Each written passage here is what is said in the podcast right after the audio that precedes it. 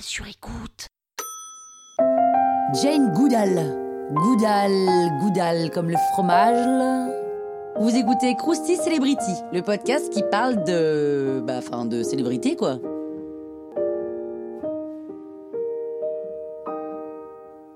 Jane Goodall naît le 3 avril 1934 à Londres.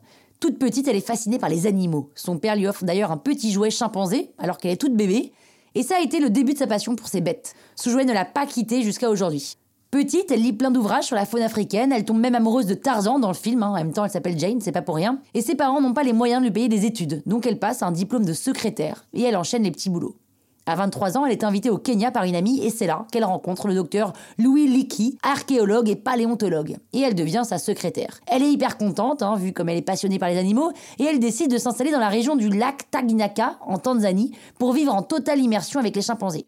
Mais attention, elle doit partir avec sa mère parce qu'à l'époque, c'est carrément inapproprié qu'une jeune femme parte seule. Son étude est la plus longue étude de terrain sur les animaux sauvages à ce jour. En 1960, elle observe un des chimpanzés utiliser un outil pour attraper les termites.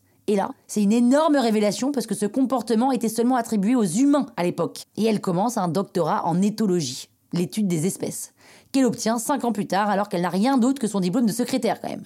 Jane Goodall, Goodall a cassé des tas de clichés de l'époque sur les chimpanzés. Elle a montré qu'ils étaient omnivores et pas végétariens, qu'ils pouvaient mener des guerres entre eux, qu'ils maintenaient des liens forts avec les membres de leur famille, bref, qu'ils avaient des comportements étrangement très très proches de celui des humains.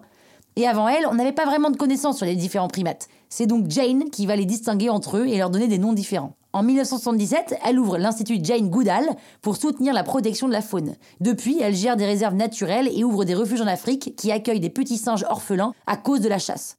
Aujourd'hui, Jane milite pour la protection de l'environnement. Elle a obtenu de nombreuses distinctions de la part de la reine d'Angleterre et de l'ONU. Jane Croustille, hein? La toile sur écoute.